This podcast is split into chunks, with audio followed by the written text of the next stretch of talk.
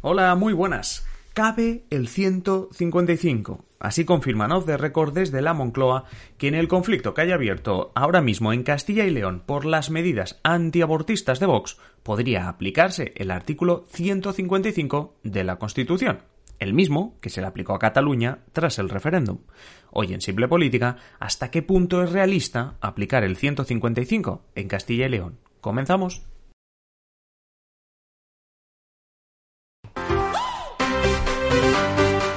Habla Adrián Caballero y esto es Simple Política, el podcast que trata de simplificar y traducir todos esos conceptos, estrategias y temas que están presentes cada día en los medios y que nos gustaría entender mejor. Hoy hablamos de la posibilidad de aplicar el 155 en Castilla y León, y lo haremos desde dos puntos de vista. El primero es el legal, es decir, jurídicamente, con la Constitución, con la ley en la mano, ¿podría aplicar el gobierno de España el artículo 155 a Castilla y León? Ese sería el primer aspecto. El segundo, una pregunta más bien política. ¿Realmente se lo aplicará? ¿Le interesa aplicarlo? Bueno, de esto es de lo que vamos a hablar hoy, pero antes, eso sí, recuerda que en Simple Política hacemos nuestro trabajo de aproximar y hacer más entendible la política gracias a toda la comunidad de miembros, a nuestros Patreons, con José Pérez a la cabeza en su nivel presidente. A cambio ofrecemos contenido en exclusiva cada semana, el adelanto de todo lo que hacemos y como habéis visto, si aportáis lo suficiente y os hacéis del nivel presidente, aquí también saldrá vuestro nombre.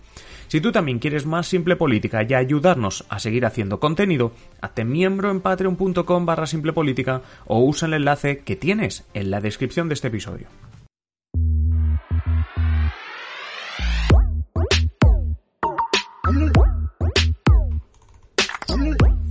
Antes os he presentado el tema desde dos puntos de vista, así que empecemos por el plano legal, que era ese primer punto de vista. Lo primero que tenemos que hacer es hablar del artículo 155, se dice así, porque es el artículo 155 de la Constitución española. ¿Y qué dice? Pues bueno, tiene dos puntos. El primero dice, si una comunidad autónoma no cumpliere las obligaciones que la Constitución u otras leyes le impongan, atención a, subrayo lo de u otras leyes, o actúa de una forma que atente gravemente al interés de España, en este caso esto nos, nos lo saltamos, en el caso de no ser atendido el requerimiento del presidente eh, o del gobierno, con la aprobación por mayoría absoluta del Senado, se podrá adoptar las medidas necesarias para obligar a aquella comunidad autónoma al cumplimiento forzoso de dichas obligaciones o para la protección del interés general. Bueno, este primer punto sería el importante.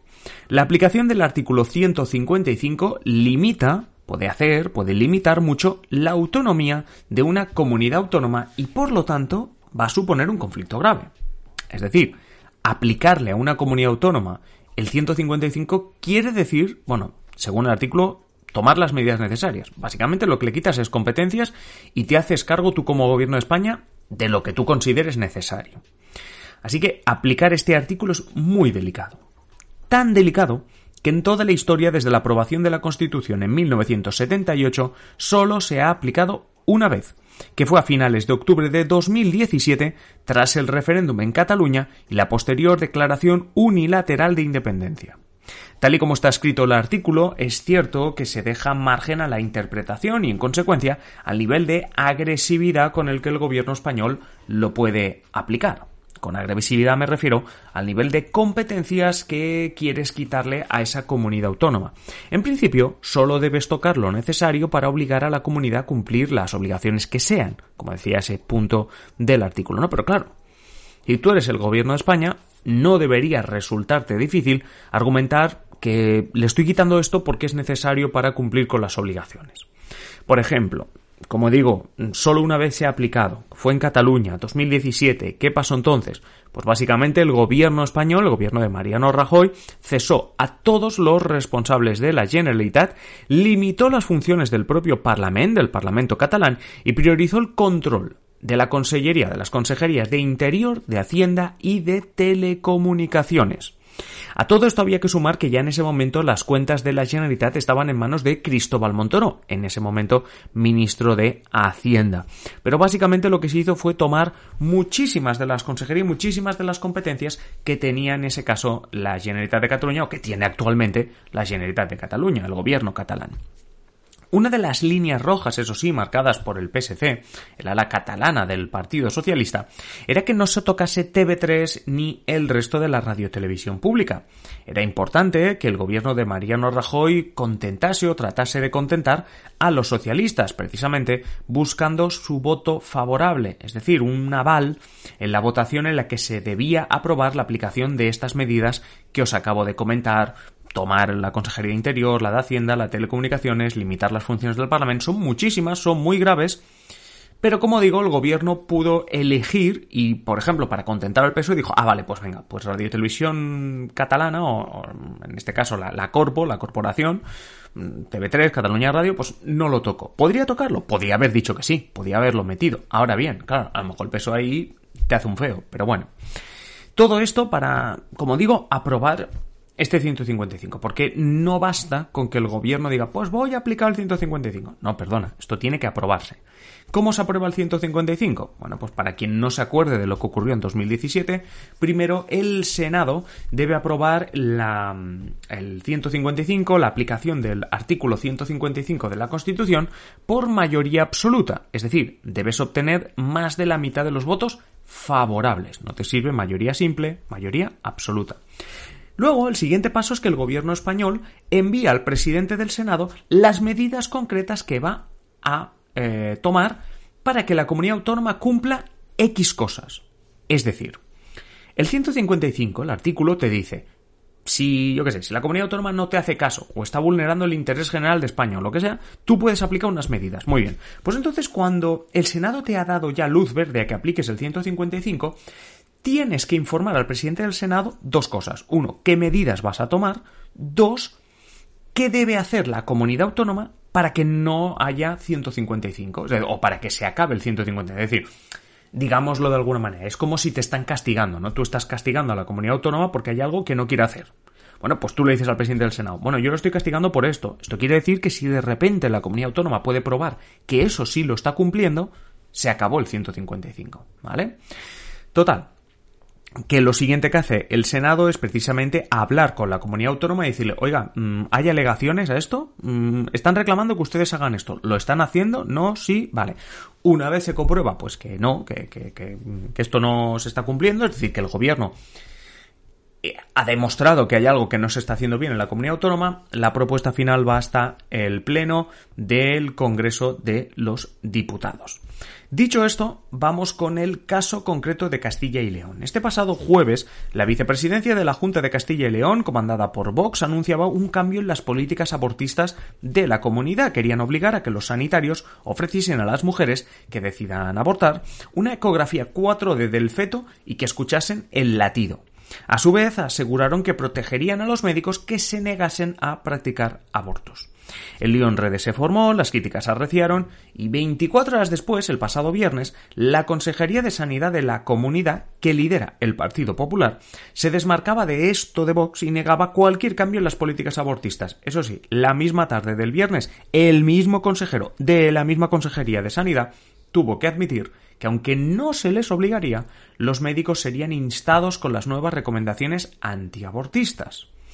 Y es en este punto en el que salta el gobierno español y dice, ojo, que por mucha normativa autonómica que queráis imponer, hay una ley española, la ley del aborto, que precisamente se reformó en primavera de 2022, y además es una cuestión sanitaria, es decir, que tenemos un Ministerio de Sanidad a nivel nacional. Bien. Técnicamente hace unos meses se reformó la ley de 2010 de salud sexual, reproductiva y de interrupción voluntaria del embarazo. Sea como sea y tenga el nombre técnico que tenga, esta ley orgánica estatal está por encima de cualquier normativo o reglamento que apruebe la Junta de Castilla y León. Atención que rebobino y os recuerdo que el artículo 155 dice si una comunidad autónoma no cumpliere las obligaciones que la Constitución u otras leyes por ejemplo, esta ley del aborto, déjame que la simplifique, la llame ley del aborto para, para el episodio de hoy, es una de esas leyes. Entonces se habla de choque, ¿no? Al final hay un choque entre una ley que está por encima y lo que quiere hacer la Junta de Castilla y León. Por lo tanto, si en Castilla y León se aplican medidas antiabortistas como las explicadas, esto podría chocar con preceptos de esta ley. En el momento en que haya ese choque, el gobierno español podría argumentar que debe hacer lo posible para que el gobierno castellano-leonés se adecue a las normas del Estado. Por supuesto, no solo vale con tener el pretexto, con, ah, ya tengo una excusa. No, el gobierno de Sánchez debería pasar por los mismos cauces de aprobación en el Senado y todo lo que os he contado antes, como hizo Mariano Rajoy como presidente del gobierno a finales de 2017 y debería buscar apoyos para una mayoría absoluta en el Senado. Es decir, por resumir, ¿el gobierno español podría aplicar el 155 a Castilla-León? Sí, poder podría.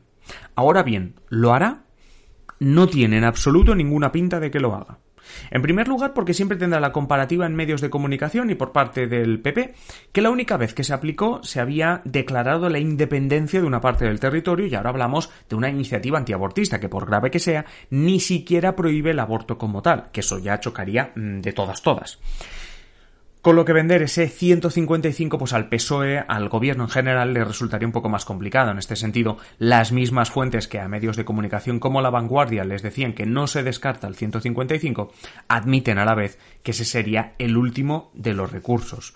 Así que a hablar de, de ahora mismo aplicar el 155, lo decían estas mismas fuentes, es prematuro. Pero atención a otro tema que nos va a acompañar en muchos episodios este año, aplicar el 155 tiene sus tiempos, porque primero hay que agotar el resto de vías, luego tienes que convocar al Senado, vamos, que te vas a febrero o marzo.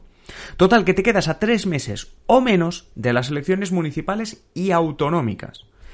¿De verdad el gobierno español quiere llegar a una campaña electoral rodeado de una polémica de la que es complicado salir favorecido?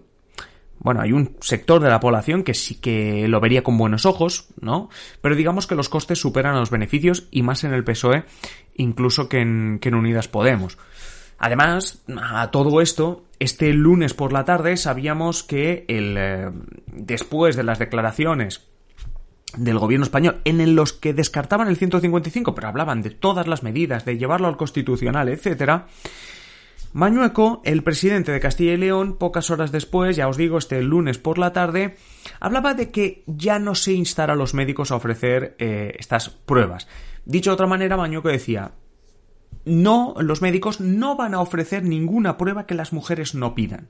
Porque además el propio Mañueco, el propio presidente de la Comunidad de Castilla y León, que es del PP, decía, porque podría ser coacción. a lo mejor estaríamos incluso ya hablando de que el médico está coaccionando a las mujeres.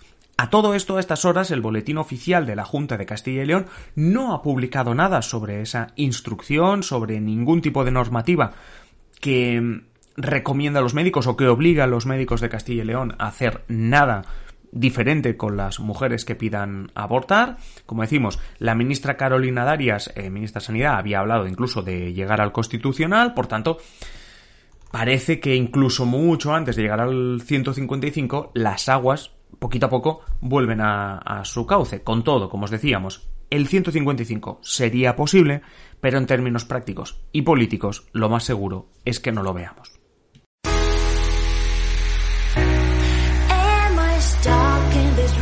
Con esto terminamos el episodio de hoy. Recuerda, si quieres apoyar a Simple Política y conseguir contenido en exclusiva y el adelanto de todo lo que hacemos, hazte miembro. Visita el enlace de la descripción o patreon.com barra Simple Política. No olvides que puedes seguirnos en Twitter e Instagram y que estamos también en YouTube y Twitch. Y muchísimas gracias por los que nos habéis dejado valoraciones de 5 estrellas en Apple Podcast, en Spotify, etc. Nada más por mi parte, nos escuchamos en el siguiente episodio. Un saludo, adiós.